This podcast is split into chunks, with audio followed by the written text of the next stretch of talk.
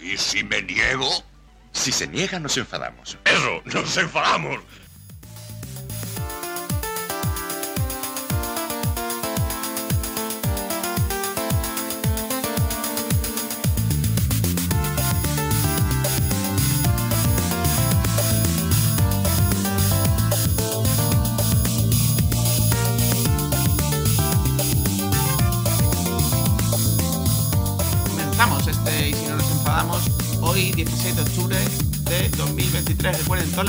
Semanal del Málaga por hermanos malaguistas. Hoy tendremos doble partido y muchas noticias que contar. Un empate y una victoria del Málaga y muchas comillas, Frank. Sí, muchas comillas, más que por los resultados, quizás por el, por el juego, sobre todo en la segunda parte. Han sido muy similares estos dos últimos partidos, en los que el Málaga pues, ha actuado al más puro estilo Pellicer y le ha dado el balón prácticamente al rival y, y a verla medir, cosa que a mí precisamente pues no. Pero lo importante en esta categoría y en todas, en esta más, es los puntos y hemos sacado 4 de 6. Pues sí, hablaremos de muchas cosas y del miedo que yo sigo teniendo y explicaré más motivos, más motivos que me hacen tener un poco de, de miedo eh, por no ver una evolución clara en el juego malaguista, sino todo lo contrario. Se están sacando los partidos y jugando mal, eso es muy importante, porque si llegan el buen juego, pues será más fácil sacar los partidos. Pero los de arriba no es que no fallen, los de arriba eh, dan clara evidencia de ser sólidos. Nosotros no. Y sobre todo Dan están demostrando que, en esta categoría hay un escalón bastante importante entre un equipo y otro. Sus victorias se cuentan con goleadas, no son victorias como las nuestras, mientras que, nosotros pues vamos siempre pues apurando al máximo y sacando lo máximo con lo mínimo, que no lo veo mal, pero demuestra que, que el equipo creo yo que puede dar más de lo que, de lo que está dando a la hora de, sobre todo de ambición en los partidos y no quedarse solo con ese gol, porque tarde o temprano va a haber un fallo. De hecho, ya en este partido último comentaremos ese que no fue gol por fuera de juego. Y nos puede costar puntos que a, la postre pues nos puede fastidiar la clasificación. Pues sí, y aparte de eso tendremos dos partidos y, y, bueno, vamos a contar nuestro flamante ca- canal de Telegram porque vamos a hacer uso de él eh, para de- designar los catetos y boqueroncitos de esos dos partidos, ¿verdad, Fran? Eso es, hemos tenido una participación y vamos a comentar lo que nos han dicho nuestros oyentes y lo que nosotros opinamos sobre el boqueroncito y el, y el cateto de- del partido. Pues sin más ni más, vamos con el menú de este sino. due, tre, quattro.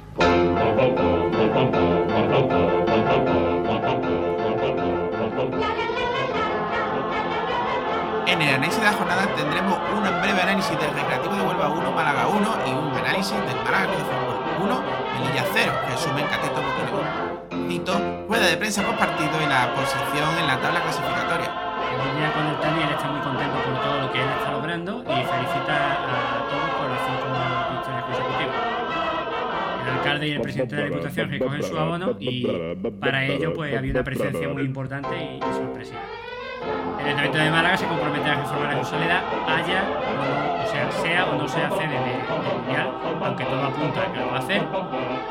Y aparte de esto, pues hablaremos de, de la League League Cup, que, ha pasado por la Rosaleda y bueno, ha dejado cosas positivas y cosas no tan positivas. En Desinformación Deportiva seguiremos sacándole punta al periodismo deportivo malagueño. Mañana, mañana, mañana martes tendremos el sorteo de la Copa del Rey. El Málaga se enfrentará sí o sí a un segunda ref, jugará fuera de casa y los partidos serán o el 31 o el 1 o el 2 de noviembre. Loren Cuadro pasa por gol a gol y por demás y por otros más sitios contaremos No, no, no, no. las cosas que, que- que ha desvelado, pocas. La selección española femenina, atentos, jugará frente a Suecia en la Rosaleda el 5 de diciembre.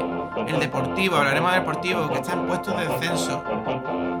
Televisión Galicia y la televisión catalana autonómica, señores, emitirá partidos de la primera ref, cosa que para cuando el Canal Sur, para cuando Andalucía.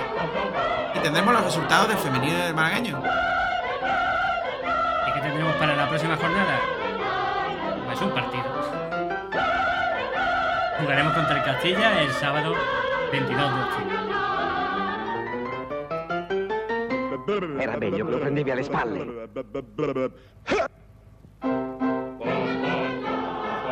Ero sicuro che ci pensavi tu.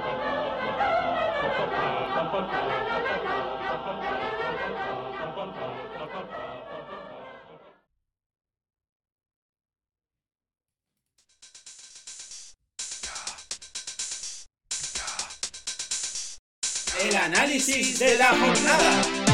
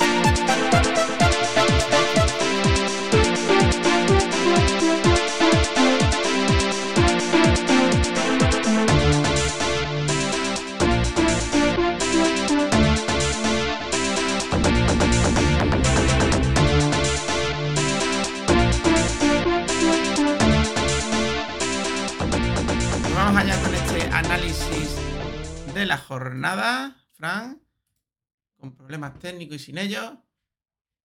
Vamos allá, vamos con este. He dicho y he hablado de Recreativo Huelva 1, Málaga Club de Fútbol 1, porque quería comentar una pequeña cosa. No nos vamos a meter en profundidad, Fran. Pero el Málaga sufrió más de lo debido, salvó un punto de milagro gracias a meter a un jugador que no estaba en el campo, como es Dioni, que gracias a, a un destello de calidad de él, junto al otro delantero Roberto con su pase, pues nos dio un puntito. Recreativo de Huelva ha jugado esta jornada contra el Ibiza y quitando la polémica y las expulsiones raras que se dieron en ese partido, la realidad no es que ganara el Ibiza en casa eh, uno de uno, no es que es que goleó. Y es que siguen goleando los de arriba y Málaga gana de milagrito o empata. Y es algo para tener en cuenta y algo para que le tiemblen un poquito las piernas al señor Pellicer. No se puede ser tan resultadista porque ahora vienen los partidos difíciles. En breve vamos a jugar con los equipos de arriba. En breve vamos a ver el nivel del Málaga, Fran. No vamos a quitar lo positivo, no vamos a obviar que llevamos muchísimos puntos sumados, creo que son 19, ¿no? Eh, Dan. Pero es verdad que contra el primero perdimos y contra uno que está dentro de los 10 primeros hemos empatado. Todos los que hemos ganado han sido del, del décimo para abajo. Ya lo hablamos en el anterior podcast y, y eh, no queremos repetirnos, ¿verdad, Fran? Pero, en fin. Y encima el juego, mmm, pues sobre todo cuando el equipo, por órdenes de, de, del cuerpo técnico, eh, cede el balón e intenta pues amarrar lo que tiene, pues es cuando más apuros pasa y hemos, nos hemos tirado dos partidos, estos dos últimos partidos, pues pidiendo la hora. Sin hacer falta, pues hemos estado pidiendo la hora. Pues sí, es verdad que pudimos ganar. Eh, de más, de más, y también es verdad, sobre todo ahora vamos con el partido del Málaga 1, Melilla 0, eh, que pudimos empatar el partido y quedarnos con la cara rota por, por echar el culo atrás y por ser un cagón. Eh, cuando el Melilla hay que recordar que es penúltimo de la clasificación con solo tres puntos.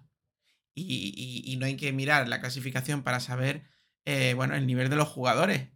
Se nota mucho en esta categoría los equipos que tienen jugadores más amateur y los equipos que tienen jugadores con un pelín más de calidad. Y se nota muchísimo que el Melilla era uno de ellos, que Granada era otro, que el Balear era otro, y nos, nos, ha costado mucho sacar esos partidos. Si hubiera una evolución clara en una mejora del juego, pues yo estaría más tranquilo, pero es que veo, no veo esa evolución, lo veo hacia atrás, parecemos cangrejos, Fran. Es que aquí también te puedes plantear una cosa. ¿El Málaga realmente quiere ascender de forma directa o quiere jugar el playoff? Según Loren Juarro, Málaga tiene que ascender sí o sí. La mejor forma de ascender es de forma directa. Y con este sistema de juego mm, puede que te aseguren los playoffs, pero no vas a quedar líder. No, no, es que los playoffs no te lo asegura ni el entrenador, ni, ni Juarro, ni nada. Te lo aseguran los jugadores que hay en el campo que muy mal lo tienen que hacer para no quedar entre los cinco primeros. Es que es así de claro.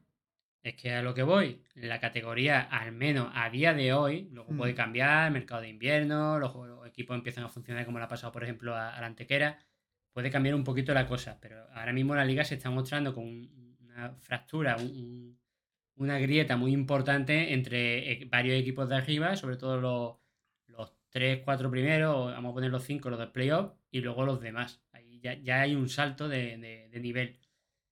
Eso te da la posibilidad, pues que haciendo algo más medio normalito, seguramente vas a entrar en playoff con el equipo que tiene el Málaga. Pero es que yo creo que el Málaga debería de aspirar a, a intentar estar en los meses finales muy cerquita de la primera posición y atacarla.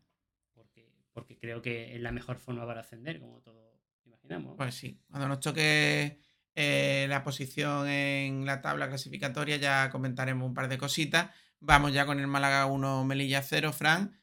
Ese pequeño resumen. mm, 30 minutos primero de la primera parte bastante buenos del Málaga, muchas ocasiones claras de meter goles. Se nota mucho, se nota mucho que no jugó Roberto de titular. Eh, hay quien no le gustaron Loren, a mí no me desagradó del todo. Hay quien no le gustó nada a Loren, eh, que jugó titular y que ya no puede, no puede decir que no tiene minutos claros.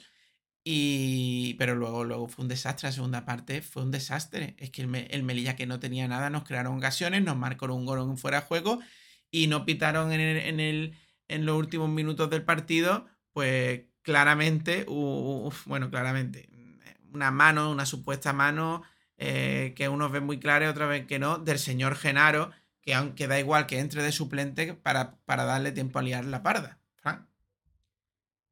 Sí, eh, sobre este partido, porque bueno, el relativo de Huelva, pues al fin y al cabo ya es pasado, eh, ya lo hemos comentado, así que entrando en el más cercano que tenemos en el tiempo, pues el Melilla eh, tuvo también la fase final, lo que pasa es que mucho más larga de, de pedir- pedirla ahora. Una primera parte.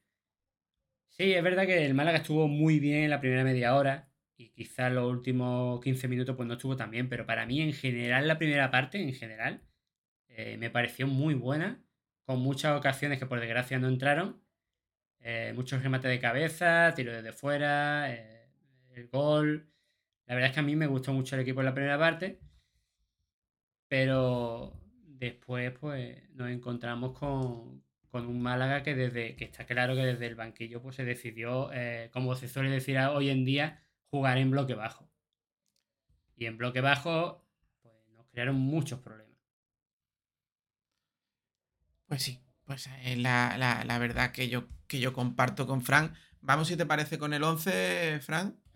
Eh, bueno, pues Alfonso en portería, Alfonso Herrero, eh, que tampoco tiene muchas, paró un par de ellas, lo que está siendo normal. Veo un portero que no, no da miedo a las defensas y, y un portero pues bastante sobrio, que para las que tiene que parar y a veces alguna, alguna, alguna salvadora también.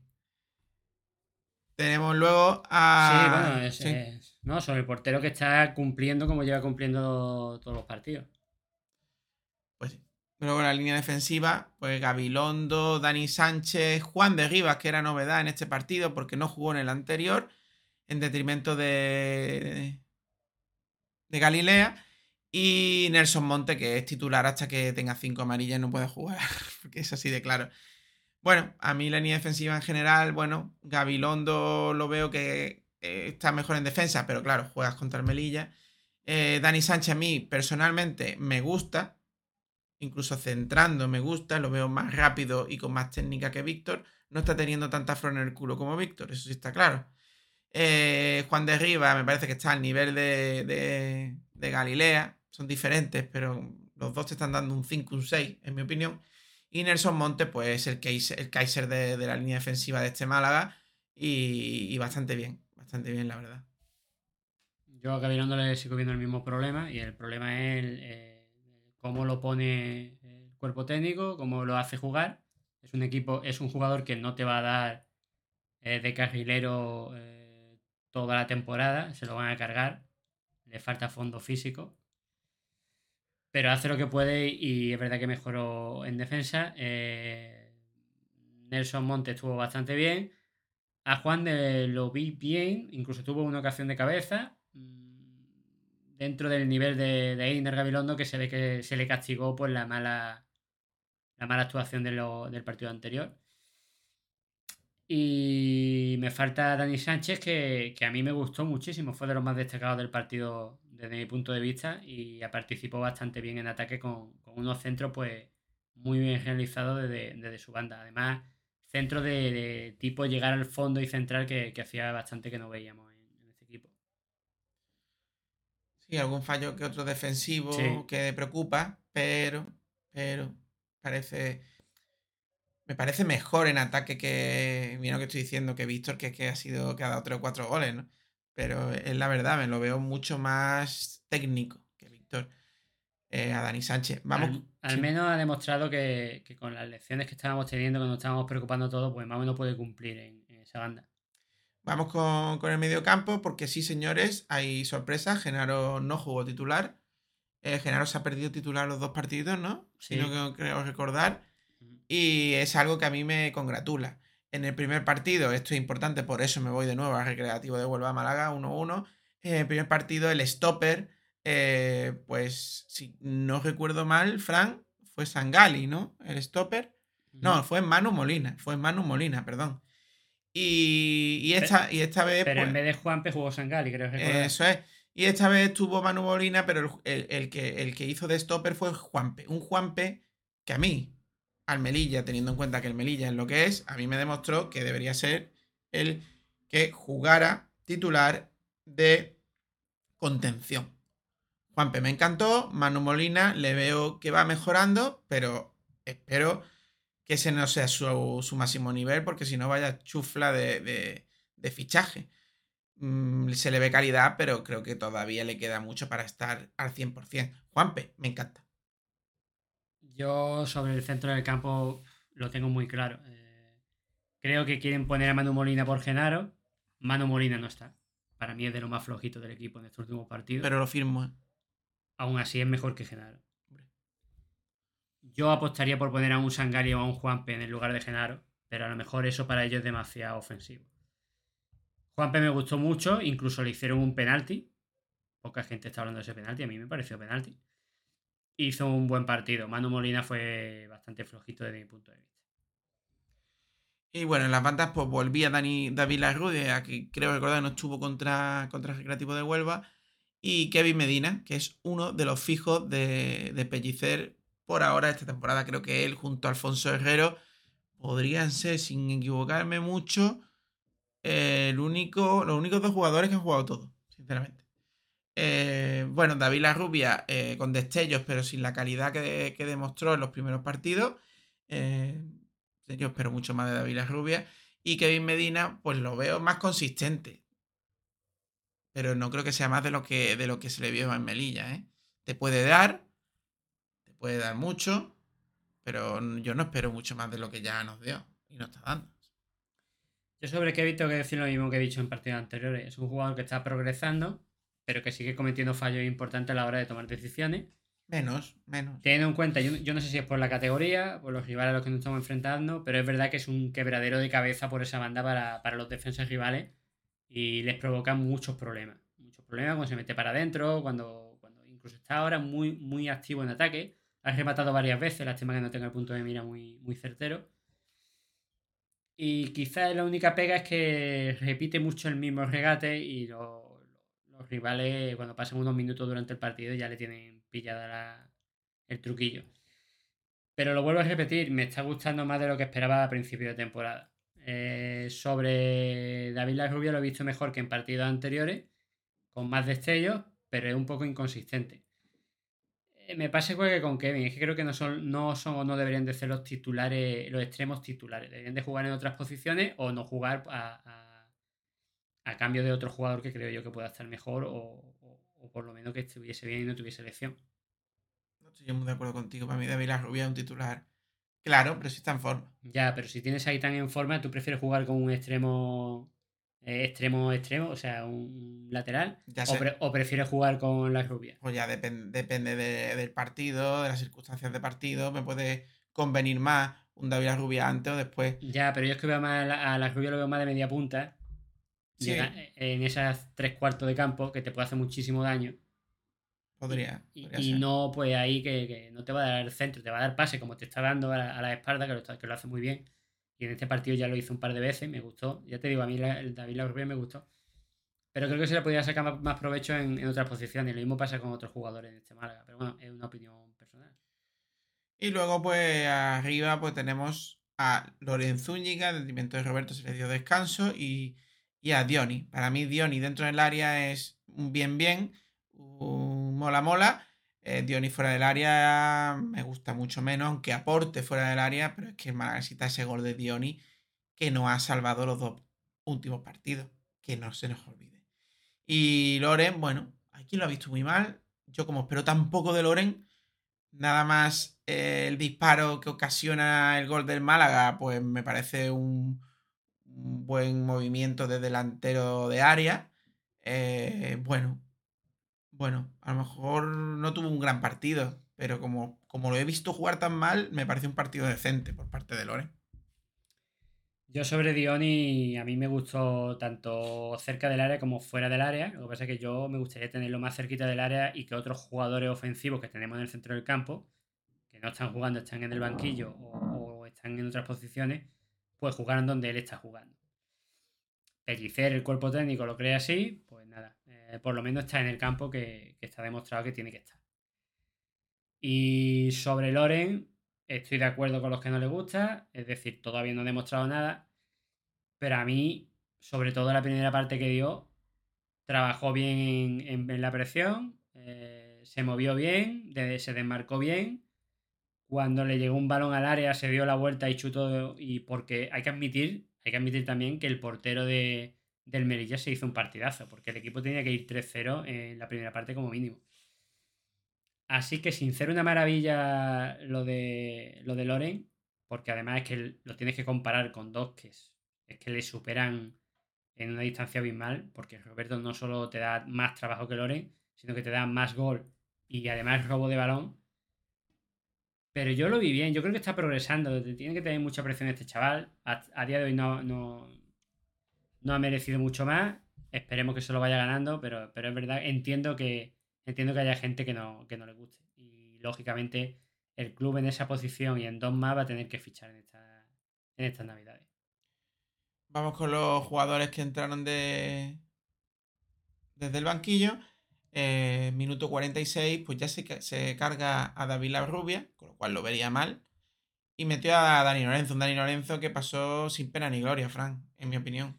Tú lo ves mal, yo lo veo un cambio pues para sostener un poquito más el centro del campo. Podría ser. Es decir, es decir, lo que hemos hablado antes, el amargetiguismo que, que hemos hablado antes. Ya, en el mini- ya desde el Sí, principio de sí, no, es que el que equipo cambió, el equipo cambió saliendo. La gente dice que los primeros 30 minutos, que luego sí bajó un poquito después de los 30 primeros minutos, pero realmente el cambio se notó después del, descanso.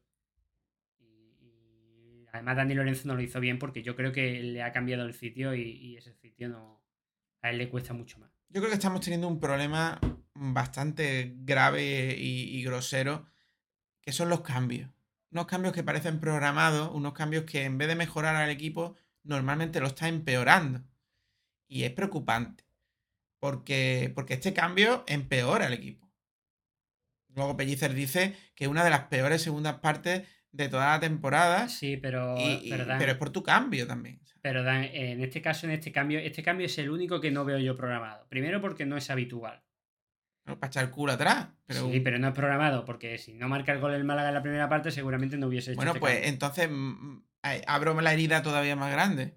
No es un fallo de, de- los programados, sino es un fallo de mala lectura del partido, de, de- no tener valentía, aunque luego lo digas en rueda de prensa, y de, y de cargarte al equipo.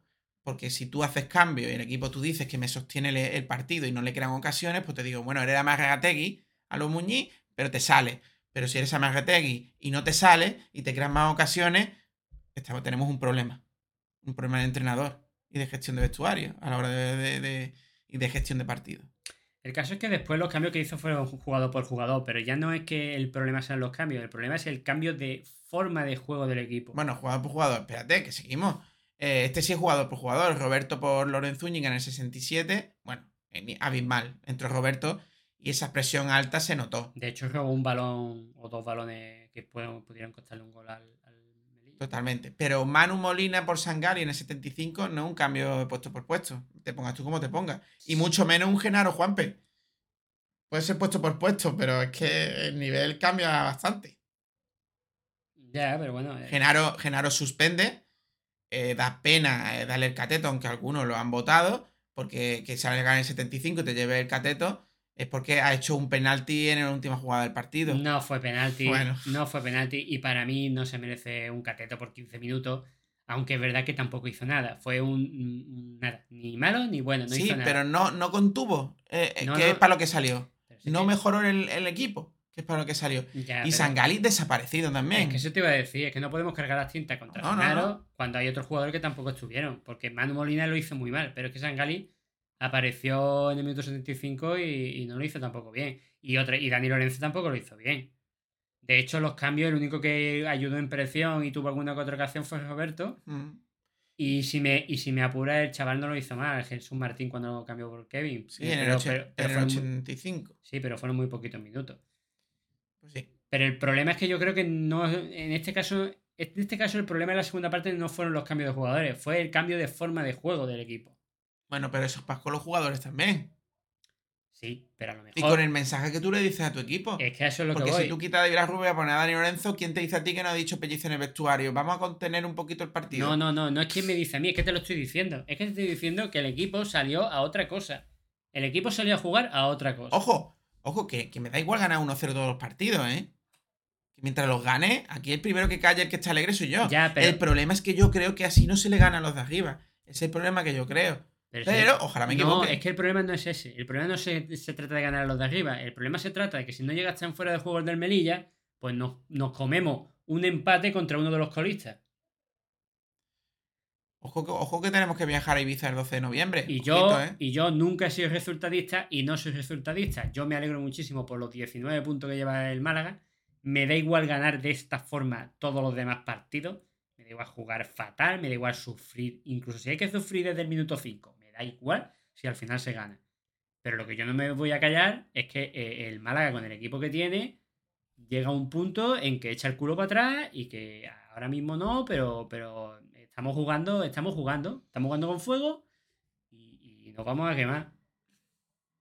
Y las rachas negativas luego cuesta salir de ellas. Bueno, vamos con las estadísticas de este. Bueno, no, vamos con los goles, perdón. Eh, minuto 28, el gol de Dioni. Fran, coméntalo. Sí, bueno, es un centro.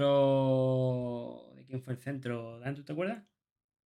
Un disparo, un rechace, otro disparo. un No, pero fue un centro, creo, no sé si fue Daniel Rubio, fue Iñaki Gabilondo, Gabilondo. que la engancha, la pincha muy bien de delantero centro Loren, dándose la vuelta y rematando a quemarropa. El portero está muy atento y aparte, el disparo fue centrado, pero es normal porque fue ahí a, a la media vuelta. Rechaza, le cae a Kevin, que no marca ni, ni, ni arcoíris. No, el remate y hace un parado en el portero, ¿eh? Y da en el palo. Sí. Y ese palo. Sí, pero él ya, él ya le venía el, el balón de segunda y, y tenía más espacio para chutar. No se tuvo que dar la vuelta como pasa Loren. Sí. Y ya está Dioni, que es el más listo de la clase, bien colocadito, coge el rechazo y la mete a placer.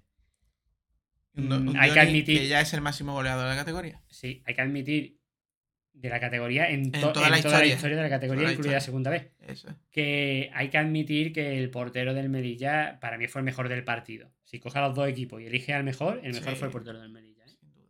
Porque la primera parte, igual que estamos hablando muy mal de la segunda parte, de cómo el equipo echó el peo, la primera parte el Málaga se tuvo que llevar un 2-0, un 3-0 fácil. Pues sí. Así que pasamos, porque solo hubo un gol, pasamos con la estadística, Fran. Pues sí, las estadísticas fueron una posesión de balón de un 58% del Málaga, que se perdió bastante en la segunda parte, por un 42% del Melilla. Eh, hubo siete saques de esquina para el Málaga eh, por tres del Melilla. Eso ya demuestra los pocos ataques que hubo por parte del Melilla, sobre todo en la primera parte. Tiro a puerta 6 del Málaga por uno del Melilla. Eh, cinco tiros fuera por parte del Málaga por 3 del Melilla. Y faltas 13 del Málaga por 14 de- del Melilla. ¿Y amarilla, Fran? Amarillas fueron bastante por parte de- del, del partido. Fueron tres para el Melilla y dos para el Málaga. Eh, la que nos interesa, una de Nelson Montes y otra de a Kevin, que fue en el minuto 77, que creo yo que fue uno de los motivos por los que lo cambió por, por el chaval. Bueno, pues si te parece, vamos con la salsa, con la salsa del boqueroncito y el cateto de las dos jornadas. Dos, dos partidos en los que en el primero, vamos a hablar del recreativo Cruz de Fútbol, pues teníamos como boqueroncito, pusimos a Dioni, Kevin o Sangali. También podían poner a otro. Salió con un 80% de los votos recabados Dioni. Por tanto, boqueroncito para Dioni. Sí, aparte, aparte yo también estoy bastante de acuerdo. Yo también estoy bastante de acuerdo. Yo, es verdad que Sangali hizo un muy buen partido, pero yo se lo daría. Se lo daría a Dioni, que fue el que pues, salvó el partido. O sea, eh, estábamos perdiendo y gracias a ese pase de Roberto, pues. Pues conseguimos el, el empate y un punto fuera de casa siempre es importante. Pues sí. Y luego teníamos como catetos, pusimos a Gabilondo, Genaro y Manu Molina. No hubo otro, otro comentario, así que gana Gabilondo, pero bueno, no gana. Tenemos empate que vamos a tener que nosotros discernir, porque con un 40% de los votos, eh, Gabilondo y Manu Molina, un 20% para Genaro, que jugó poco y se ha llevado pocos votos. Eh, bueno, Gabilondo, Manu Molina, Frank, yo creo que Manu Molina hizo peor partido de Gabilondo, sinceramente. Está muy a la par. Eh, Gabilondo que estuvo muy mal en el partido contra el Jecre, pero sí, yo se lo daba a Manu Molina. Pues Manu Molina que se lleva su primer cateto de la temporada, estará orgulloso de él. Y puede que no sea el último. Y puede que no sea el último. Vamos con este partido, el que hemos comentado, vamos con el Cruz de Fútbol Melilla. Bueno, pues pusimos a, de boqueroncito a Diony Juanpe y Dani Sánchez, otro de igual. Eh, nadie dijo otro de igual, con lo cual ha ganado con un 100% de los votos Diony. Con lo cual Diony en esta doble jornada se lleva dos boqueroncitos y puja con Roberto en estar en lo más alto. Sí, hay que valorar mucho el partido de Dani Sánchez, creo yo, aunque no se le haya votado para, para, el cateto. De hecho, ha tenido un 0% de. Para el boqueroncito. Para boqueroncito, perdón. De hecho, tiene un 0%, porque es verdad que tuvo fallo en, defensa. Y Juanpe también me gustó mucho, pero es que es verdad que Diony el que ha sacado las castañas del fuego en este doble partido en prácticamente una semana. Eh, con rotaciones incluidas, Pellicer, eh, que no sé si venían a cuento en, algunas partes del equipo. Pero, pero es que ha sido la estrella de estos dos partidos. O sea, en una semana ha hecho dos partidos. Vamos con el cateto, el cateto de la jornada, el cateto de la discordia. Porque pusimos a Manu Molina, a Genaro, por, por el cachondeo, y a Juan de. Eh, bueno, pues hubo un 60% de los votos a Manu Molina, 20% a Genaro, y en otros, pues hubo dos votos eh, que se lo dan a Loren, que no lo pusimos. Eh, Cateto Loren Zúñiga y Cateto Loren, qué cosa más lenta y sin sangre de hombre, por Dios, me desespero en el campo. es el comentario de, de uno de nuestros oyentes. De uno de nuestros oyentes. A ver, yo entiendo, yo entiendo que, yo entiendo que a lo mejor es que se espera mucho más de Lore o, yo qué sé. También compararlo con, con Roberto hay un salto muy importante. A mí no me parece que hiciera tan mal partido contra el Melilla como para llevarse el cateto. Lo entiendo, pero no me parece que hiciera tan Sí, es cierto que a lo mejor para lo que hizo, para lo que esperamos tampoco que, que eso, que parece que hizo un buen partido, un partido normalito. Pero es que, es que yo creo que cualquiera del B podría, podría jugar esos minutitos, estaría más contento, nos costaría menos dinero y prácticamente nos serviría para lo mismo, Fran. Sí, pero para mí formó parte clave y clara en el gol malaguista, de hecho el único gol malaguista y, yo no se lo daba a él. Para que veáis lo importante, esto es un comentario un poco... Pero para que veáis, Fran, lo importante que es eh, los momentos de los jugadores. Porque dos partidos que ha habido en apenas que cuatro días cinco días, eh, el Boqueroncito y el Cateto ha coincidido. Dioni que marca dos goles, uno en cada partido, y Manu Molina que hace dos partidos de esperpento. Sí, bueno, pero en el caso del Cateto deberíamos de olvidarnos porque el Cateto lo monopolizaba Genaro y Genaro no ha jugado esos dos partidos. Está claro, está claro, está claro. Eso indica que si hubiese jugado Genaro, Manu Molina habría pasado desapercibido y no se habría demostrado lo mal que lo ha hecho en esos dos partidos. Para que estéis tranquilos, para que estéis tranquilos, os decimos que el cateto sigue dominando los Genaro con 1, 2, 3, 4, 5 catetos. O sea, Genaro tiene que no jugar más para, yo creo, perder su cateto ansiado. De hecho, para que haga bien una idea, Juan de fue el primer cateto y yo creo que ha mejorado lo suficiente como para no llevarse catetos. En cambio, el boqueroncito está muy peleado en la zona alta con 3 para Roberto y 2 para Dioni y Sangali. Cuidadito, ¿eh? Sí, Dani Lorenzo, que empezó muy bien y es verdad que en esta última jornada, pues como tú has dicho, esto va por racha. Y, al igual que Bueno Molina estaba mal, Dani Lorenzo la verdad es que ha pegado un, bajón. Aunque yo sigo pensando que es por la posición en la, que está jugando últimamente. Pues sí, yo también. Igual que lo pienso con, con David Rubia. Sí, incluso con Gabilondo. Y Gabilondo yo creo que... la forma de juego del equipo, ¿no? Lo están fundiendo a Gabilondo. Pues sí, posiblemente sí. Vamos con Frank con el análisis, no, con, la rueda de prensa post partido. Bueno, pues aquí la tengo. Eh, lo más importante es que Pellicer está a la defensiva, con lo cual me alegro de que espero que sea consciente de que el equipo no está jugando bien y que el equipo debería de mejorar mucho en su forma de juego. Espero. A mí lo que me gustó de Pellicer es que él vio muy claro que, que el equipo lo hizo fatal en la segunda parte y a finales de la primera parte. Ahora, si lo ve y no lo soluciona, porque yo, creo que la solución está... intentando, está buscando cambios. Yo creo que está buscando cambios. Ahora vamos a ver cuando ya los partidos no tenían tres semanas. Eh, eh, vamos a ver eh. qué hace. Si vuelve Genaro, si no vuelve. Yo creo que está buscando cambios para dominar los partidos, pero no lo está encontrando. De hecho, a mí me parece que, no digo que sea una excusa, pero creo que estas rotaciones él, lo ha usado para probar a jugadores en posiciones en las que no suele jugar. Problema, en dos partidos no vas a hacer que un jugador eh, se acople a, un sistema de Pues sí, él dice que la segunda parte no han estado bien. Espero que se dé cuenta que él hace los cambios. Eh, bueno, pues nada, habla que de Juanpe y Manu Molina, pero no dice nada en concreto. Dice que hicieron el papel que estaban buscando porque decían que se cerraba mucho el Melilla y buscaban un poquito más de toque y calidad. Con lo cual entiendo que él entiende que, que el señor Genaro no tiene calidad alguna, porque en fin, poquitas cosas más. Habla de la afición como siempre, de Loren. Mira, hablando de Loren, que ha sido la cosa del cateto, dice que no, pierde otra oportunidad. Para él no ha perdido la oportunidad. Sí, porque, Perdón, es que le preguntó el periodista si, con el partido que había hecho Loren había perdido una oportunidad. Mm, dice que él estuvo en esos 30 minutos primeros que el Málaga, bueno, pues hizo un gran, un gran primeros 30 minutos, según, según Pellicer dice que hace mucho esfuerzo y que es imposible que con ese esfuerzo juegue 90 minutos. Es un chaval y yo creo que Guede, corría más y aguantaba el partido entero. ¿eh? Hay jugadores que han jugado en el Málaga y han acabado con calambre. le, está, le, está, cuidando, le está intentando recuperar como a Kevin. Pero hay jugadores que son. Si algo se le puede achacar a Loren es que, aunque ahora está trabajando mucho mejor, sigue sin trabajar lo suficiente en la presión al equipo rival. Y dice que se queda con el beso que le da Roberto a Loren cuando, cuando ha visto el once inicial que es muy bonito, que hay compañerismo, pero sabe Roberto que Loren no le va a pisar ni la uña izquierda. Pero bueno, es bonito el gesto de Roberto, como, como viendo que lo está pasando mal Loren, ¿no? Y como darle un poquito de... Hasta el mercado de invierno y sin saber si vamos a fichar o no vamos a fichar un delantero, a Loren hay que recuperarlo aunque no nos guste. Por lo menos que cumpla eh, en el partido. A mí lo que me parece peligroso es que Pellicer ya esté hablando de las próximas derrotas.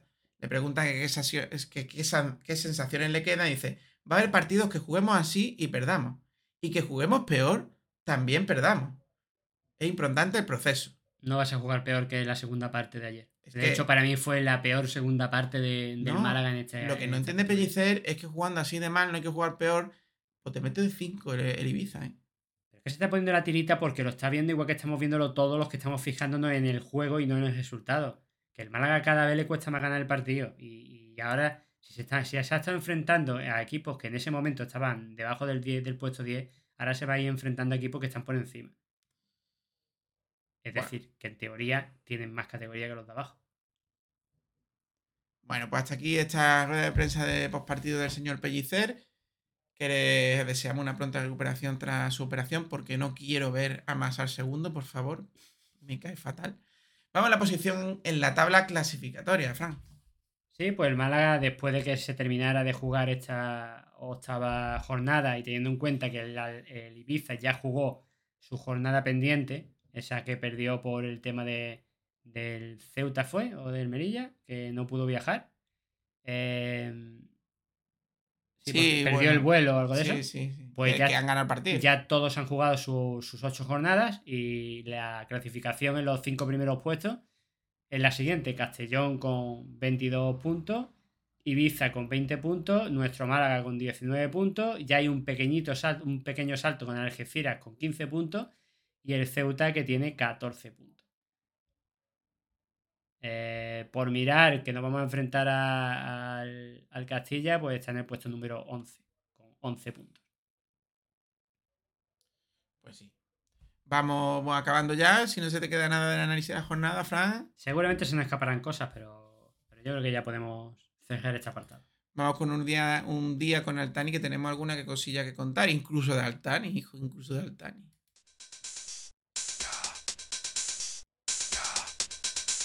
Un día con Altani.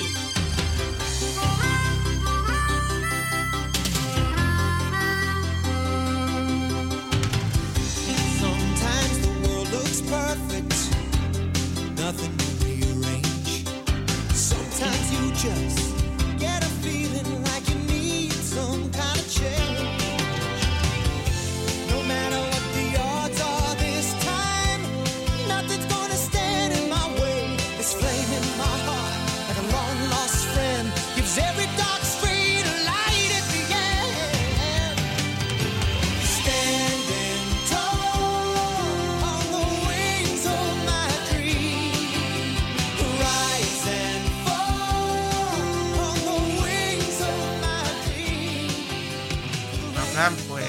Vamos con ese un día con Altani. ¿Qué tienes que contarnos? Poquita cosa. Eh, pues Altani se, se apunta, se apunta a lo bueno, cuando es lo malo, pues le echa la culpa a otro. Y felicita a toda la afición y a todo el mundo por, por la quinta victoria consecutiva, en el momento que fue quinta victoria consecutiva. Así que nada, pues aplicándose lo bueno y criticando a los demás lo malo. Esto, yo de verdad que yo ya quiero que se acabe esto, este tema y, se estabilice porque, porque da bastante pena. Además, gafe. Después de decir eso, empatamos. O sea, que el tío más gafe no puede ser.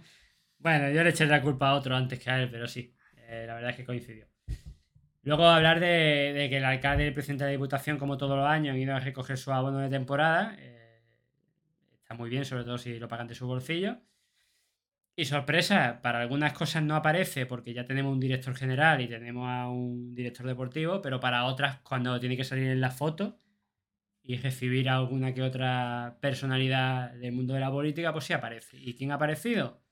Pues el administrador judicial. Un administrador judicial que no tiene que aparecer, ¿no? Él solo está para las cuentas y para dirigir en la sombra. Hombre, No para dar la cara. Es más, ha traído a Quique para dar la cara por él. Ya, pero ¿Qué pasa? ¿Que le gustan los contactos con, la- con las altas esferas de esta, de esta ciudad y de este país? Que es lo que le gusta. Que por eso juega presidente. Y no lo es. Ya está bien de las tonterías. Luego, ¡ay, que me pitan! Si viajo con el equipo. Es que lo has bajado a primera ref. A ver si lo sacas. En fin, lo típico, que, que está muy bien salir en la foto y todo este tema. También lo puedes ver, si quieres ver bien pensado, como que va a venir alguien importante y tiene que estar el máximo eh, gestor que es él. No sé. A mí, desde luego, no me hace mucha gracia esto. Pero bueno, Más cositas. más cositas. El ayuntamiento, eh, no sé si ya lo comentamos en el podcast anterior, se ha comprometido a que la Rosaleda se reforme. No sé si habéis visto por ahí las fotos, una foto muy chula con, con una especie de balcón, tendría un centro comercial, un hotel y 40.000 asientos, que está bastante bien. Creo que serían 45.000, 40.000 son los que pide el Mundial para poder albergar la- las clasificaciones, la fase de clasificación.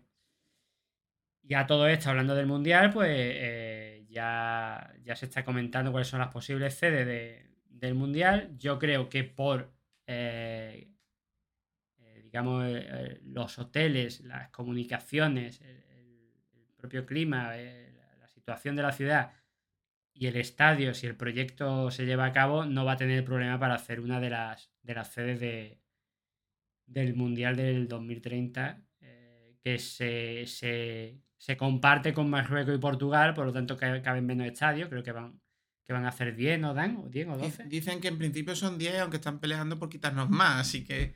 Se ven cosas muy extrañas, se ven cosas muy extrañas, eh, como por ejemplo dos estadios en Madrid, y luego los propios periodistas ven raro que se puedan celebrar dos en el País Vasco. Hay dos también en, en Barcelona.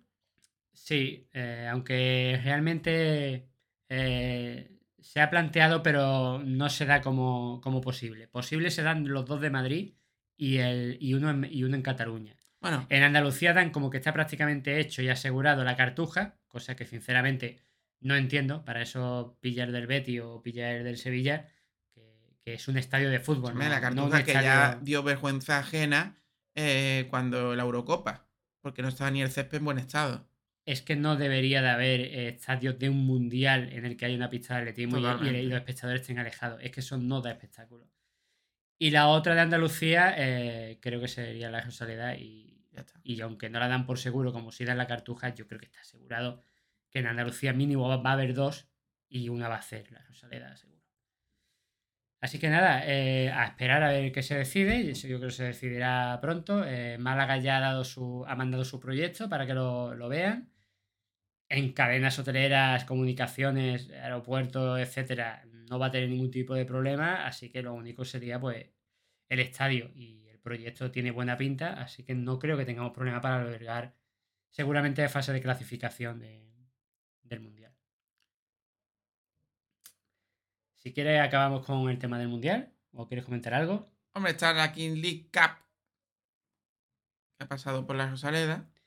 Sí, eh, ha pasado por aquí el día 12 de, de octubre, el mismo día, de- el mismo día, no, el 12 de octubre fue el jugó el Málaga porque estaba la King League, El 14. exactamente, y el, el 14 pasó por aquí la King League y la eh, Cup y la Queens League Cup.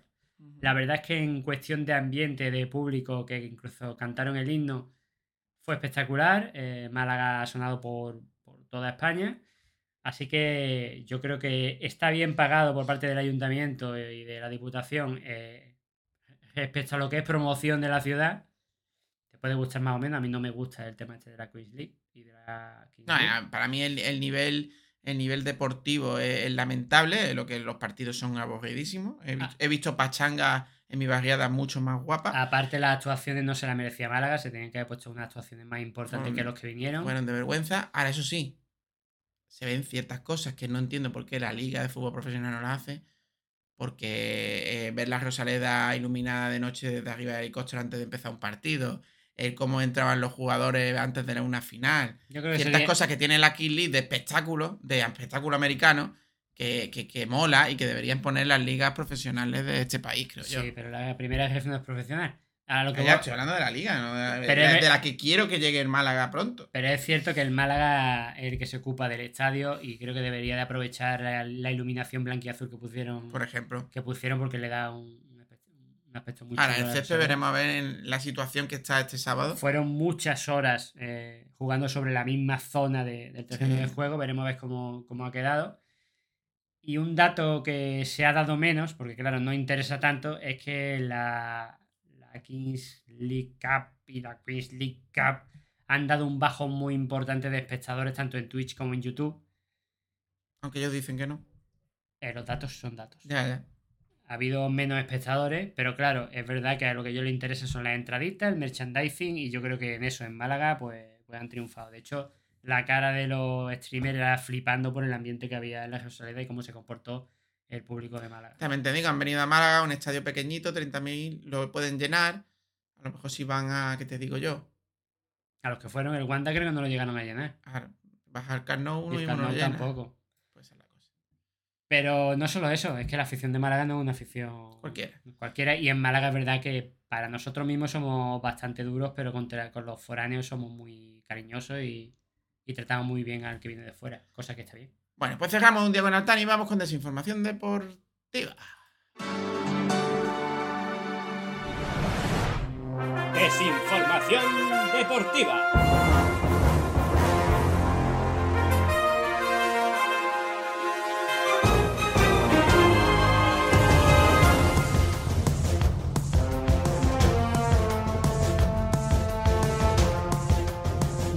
Desinformación deportiva, señores, vamos a hablar primero pues, de la Copa del Rey.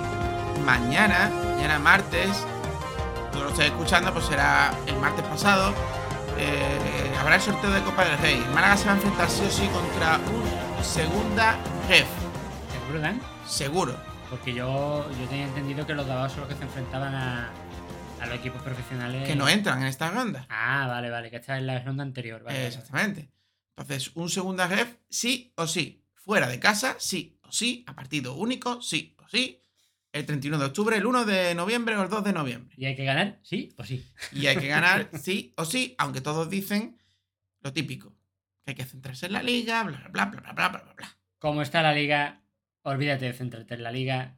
Intenta pillar un buen cacho con un equipo que te va a tocar seguramente de primera división o de segunda importante. No tienen por qué jugar los titulares para ganar esta primera ronda. De hecho, yo no jugaba con los titulares porque deberían de pasar sin problema con los suplentes. Y ya pasar a la siguiente y la siguiente ya te puede tocar alguien que te llene el estadio y saque dinerito fresco. Pues sí. Yo siempre he pensado que lo importante es la liga, y más si está, quiere ascender. Pero no pasa nada por jugar con los suplentes y, y en la siguiente ver si te puede tocar uno bueno. Si no te toca uno bueno, pues, pues ya está. Que- en la liga y ya Y que si te lo puedes plantear como el partido de entrenamiento que haces todas las semanas, todos los equipos, ya está, que no hay más. Mucho llorica hay por ahí. Bueno, Loren Juarros estuvo ayer en Gol a Gol, lo podéis ver si queréis, si tenéis ganas. Eh, bueno, eh, este hecho de que esté Loren Juarro en Gol a Gol es que a lo mejor la, eh, Canal Sur, bueno, ya veremos. Yo creo que no, pero bueno. Ha pasado también por periodistas, se está pasando por todo, está diciendo una y otra vez, pues que está metiendo presión al equipo, presión al entrenador, y es normal, creo yo. Dice, hasta Navidades quedan muchos partidos y el mercado de enero está lejos, pero dice que va a haber fichajes, sí o sí. Él sabe que, él sabe que el equipo no está completo y que tiene que completarlo. Y lo que quiere es que el equipo saque los máximos puntos posibles antes de meter a, a los nuevos fichajes. Con el tema de las renovaciones, que ya sabemos que nuestros pilares, nuestros pilares de esta temporada, Roberto, Kevin, no sé si es, eh, La Rubia, Dani Lorenzo, bueno, pues hay que renovarlos y nos quedamos sin ellos a final de temporada. Dice que ya se han hablado con, con- con algún que otro jugador. Fichaje de la estructura de la cantera. Dice que hay que reforzar las parcelas. Es decir, entiendo yo que, que van a traer un director de la cantera o, o un subalterno. mm, digo yo. Lo más normal es que sea, digamos, su mano derecha y que él lleve también un poco la cantera, porque él es un entrenador que, que sabe de cantera. Pero no lo va a llevar él, así que debería tener alguien que fuese, como te digo, su, su mano derecha. Parece que el nivel de la liga actual y, los resultados del equipo a nivel de puntos, bueno, pues le han dado valentía a Loren, que no titubea en reconocer, eh, bueno, hasta hace poco lo que era un tabú, el ascenso. Dice, asumimos la responsabilidad que tenemos y las expectativas que existen y tenemos que asumir la presión. La afición nos está llevando en volanda y nos seguirá llevándonos. Nos tenemos que sentir candidatos al ascenso. Pero a la intentamos construir algo más fondo, más profundo, bla, bla, bla, bla, bla, bla, bla, bla. Sí, lo veo bien. Es decir, tiene que hacer una estructura de club que a la larga sea lo que haga que el Málaga crezca, pero, pero lógicamente lo, lo más prioritario y lo más importante es el ascenso inmediato, lo antes posible, antes de que nos pase como, como uno de los protagonistas que vamos a hablar después, aunque sea como a detalle, que es el tema de deportivo. ¿Con quién tiene que hablar Juarro si quiere renovar a algún jugador? Pues con Juan de, con Ramón, con Gaitán, con La Rubia, con Loren Zúñiga, con Genaro, no, con Genaro no, con Carlos López, con Bilal o con Musa. Son los que terminan contrato y su vinculación con el Málaga en 2024. Para mí la prioridad tiene que ser Roberto sí o sí, porque el, el gol es caro, el gol es muy difícil de encontrar y tienes a un canterano que a priori creo que se va a querer quedar y lo que tienes que hacer es hacer un buen contrato y sobre todo largo. Él indica que va a, volar- va a valorar mucho lo que tenemos en casa. Básicamente, él va de, de su proyecto y de eso va su proyecto. Así que más o menos eh, es lo que dijo Loren Juarro y lo que va diciendo también en, en las radios y demás, porque está haciendo una ronda informativa. Vamos con el siguiente punto, Fran. Sí, vamos. Bueno, pues la selección española femenina, Ya, la no, actual. ya no se dice femenina, se dice pero, pero, la selección española, Actual campeona del mundo, ya, sabes cuál es. la Ya femenina, sabes que es la femenina. actual campeona del mundo, si todavía tiene equipo y la actual campeona del mundo juegan en ese equipo y se reestructuran lo que tienen que reestructurar para que no se vuelvan a plantar, pues jugarán frente a Suecia en la Rosaleda el 5 de diciembre. Ojo que ese partido sí me interesa. Mucho más, mucho más que la roja de Luis de la Fuente. Es que juegan muy bien. Es que la selección femenina juega muy bien. Va a ser un partido bonito, creo yo. Suecia que buena, ¿eh? A mí me parece muy bien que venga la selección y además si me da a elegir, eh, creo que hubiese elegido la, selección femenina para, ir a verla. Si me da a elegir entre dos. Bueno, y el Deportivo está en puestos de descenso. ¿Por qué saco esto? ¿A qué viene esto? ¿Qué quiere ensañarme con el Depor? No. Quiero que entendáis, primero, una cosa. El Depor se llevó a Salva Sevilla, se llevó a jugadores buenos, ¿verdad? No les está funcionando. Y segundo, yo te, es una pelea muy grande que tengo con todo el mundo. Somos una gran afición, eh, vamos y llenamos los campos, eh, eh, metemos presión al rival y eso cuenta. Pero no gana partidos. El Deportivo llena más el estadio que nosotros. Y no gana partidos. Es triste, pero estamos en manos del administrador judicial de Quique y de, y de Juarros y de Pellicer con su equipo. Y lo que no se haga bien ahí dentro, nosotros no podemos hacer nada. Es que me duele mucho escuchar la afición gana partidos. La afición no gana partidos. Eso es, eso es mentira. Eso lo dicen para, para mantenernos contentos y que no le metamos presión. no, no estoy de acuerdo aquí. La afición sí ayuda mucho. Pero la afición ayuda mucho el primer año. Yo no digo que ayude. He dicho que ayuda. He dicho que no gana partidos. Ya, ya, ganar los que ganan los partidos son los jugadores, no lo ganan ni el entrenador. Bueno, A lo que voy. El estadio de la Rosaleda y su afición sorprende a los rivales. Pero le van a sorprender el primer año y el segundo. Cuando la categoría se acostumbra al estadio y a la afición, ya les va a dar igual. La presión de encontrarse con un estadio y una afición en un montón de campos en los que no tiene esa afición y ese, y ese estadio es mucho mayor cuando lo tienes el primer año que los siguientes años que ya estás acostumbrado a visitar ese estadio. no, y si no te la has ganado. Si esa, ese.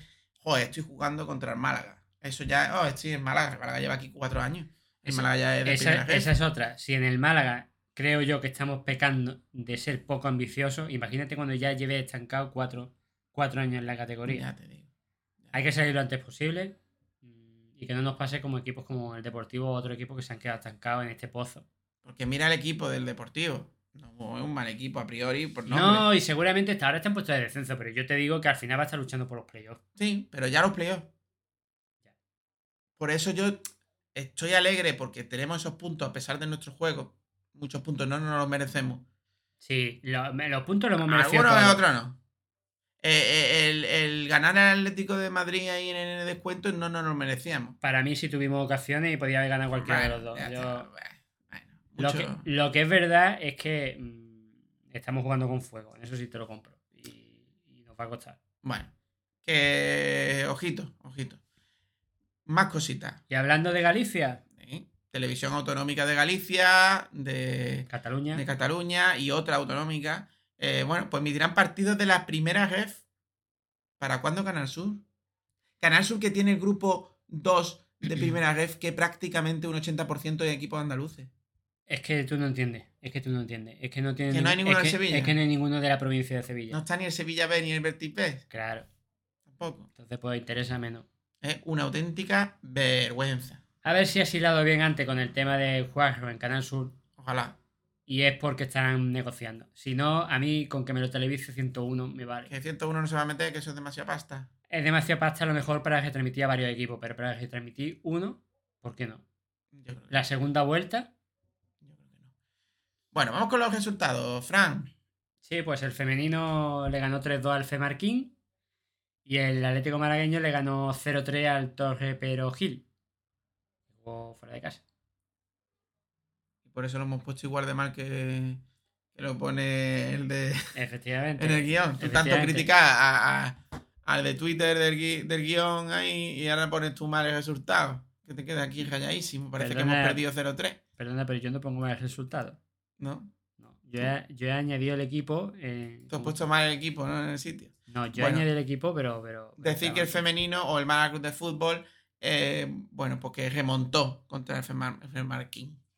A este sí le puede llamar femenino. Ah, es que No, es lo me- de la selección que Ah, que no iban pues a igual llamar esto, femenino. pues igual esto. Es que eso, eso sí me no, va- no es igual esto porque el Málaga Club de Fútbol se llama Club- Málaga Club de Fútbol Femenino. Yo puedo decir selección española masculina y selección española femenina. Y me quedo tan pancho. Es que si no, ¿cómo la Sí. distingo? Ya, Es que no hay forma de distinguirla. ya. Yo le añado masculina a la masculina y ya está. Me parece correcto. No, digo yo. Me parece correcto. Para que sean las dos iguales. No Los, sé. los pichitas y los que no son pichitas. Claro, ya está. No sé. Bueno, pues hasta aquí este desinformación deportiva. Vamos con la próxima jornada, Fran. Vamos allá. Desinformación.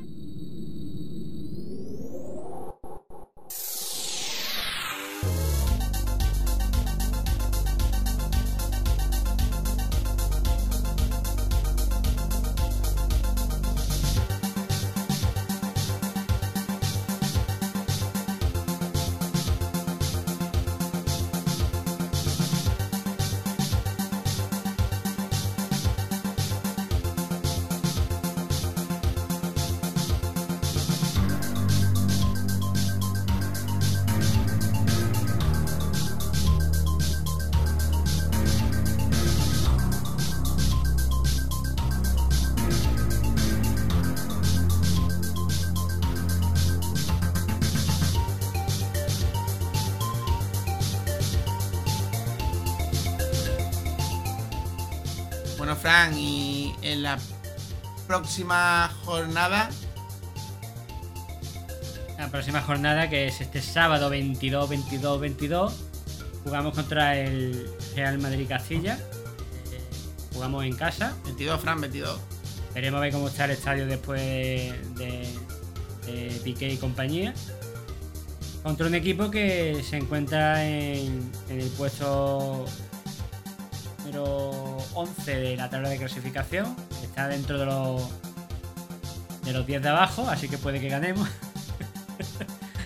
Jugamos en casa y ya sabemos cómo son los filiales. Equipos que te pueden hacer un partido muy bueno o, o le puedes golear. Debería de ganar el Málaga sin problema. Pero bueno. En otros casos diríamos, ya sabemos cómo es la categoría, puede ganar cualquiera, pero no, este partido hay que ganarlo. Y esperemos que. Que yo no Yo es que de verdad que no pido que el Málaga le meta 3-0. Yo pido que le gane aunque sea 1-0. Pero por favor que no, no suframos eh, 45 minutos porque queremos dar el balón a ellos y las vemos 20. Es lo único que pido. Pues sí, Fran, no sé si lo hemos saltado antes eh, la tabla clasificatoria, No, no, no lo hemos saltado, lo hemos comentado. pero yo quería comentar el Ibiza. Mira, está ya con 20, pero las has comentado tú. Están con 20 puntos y el Ibiza nos enfrentamos en breve, señores. En breve.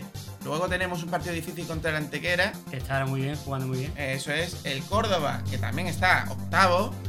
Y el Ibiza. Estos tres partidos, duro que lo digas, se pueden cargar a Pellicer. A Pellicer no se lo cargan por tres partidos. Tiene que sacar Lo 6 que- de 9. Lo que sí va a hacer es mucho daño al Málaga, como no atine a ganarle al Antequera y al Córdoba. Porque que pierdas contra o empates contra el Ibiza fuera de casa creo que se va a ver como algo normal.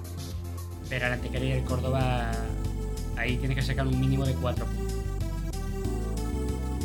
Se vienen curvas, señores, se vienen Eh, curvas. Va a ser complicado porque ya nos enfrentamos a, a equipos que están por encima de los 10 primeros. De los 10 primeros, ahí está. Y son equipos que a priori van a ser complicados. El Antequera ahora está funcionando, el Córdoba también está empezando a funcionar, a carburar. Y el Ibiza es el segundo clasificado por encima nuestro. O sea que creo que va a ser muy importante ganar al Castilla, ¿eh? Eh, Sí. Porque todos los puntos que, que- que pilles ahora te van a servir para, para cualquier... ¿Por qué te crees que a Pellicer ha hablado de lo que ha hablado? Porque Se, él ve que se, se conoce ve. la tabla de clasificación. Claro, él sabe lo que le viene. partidos, y sabe lo que le viene y sabe cómo está jugando el equipo. Porque yo creo que él se fija más en cómo juega que en los resultados. A ver si estos 10 días que han tenido libres sirven para descansar, para recuperar pilas, para olvidarse de alguna que otra cosa. Y bueno, pues hasta aquí este y si no nos enfadamos. Este si no nos enfadamos ya 204, hoy 16 de octubre de 2023. Recuerden, tenemos Twitter, tenemos canal de Telegram, de Telegram Instagram. Instagram. Y si no, guion bajo podcast.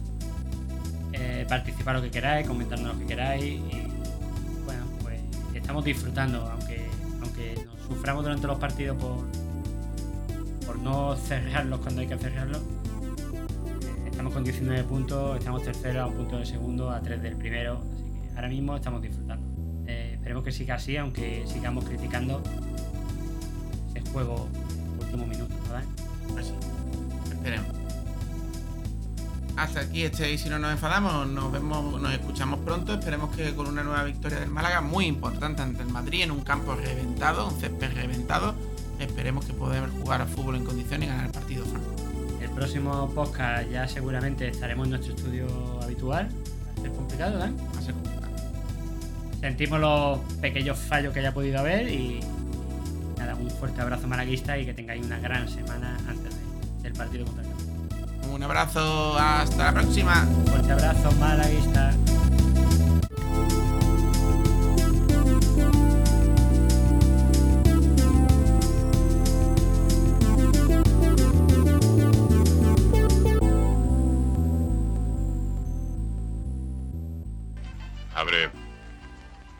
¿Por qué?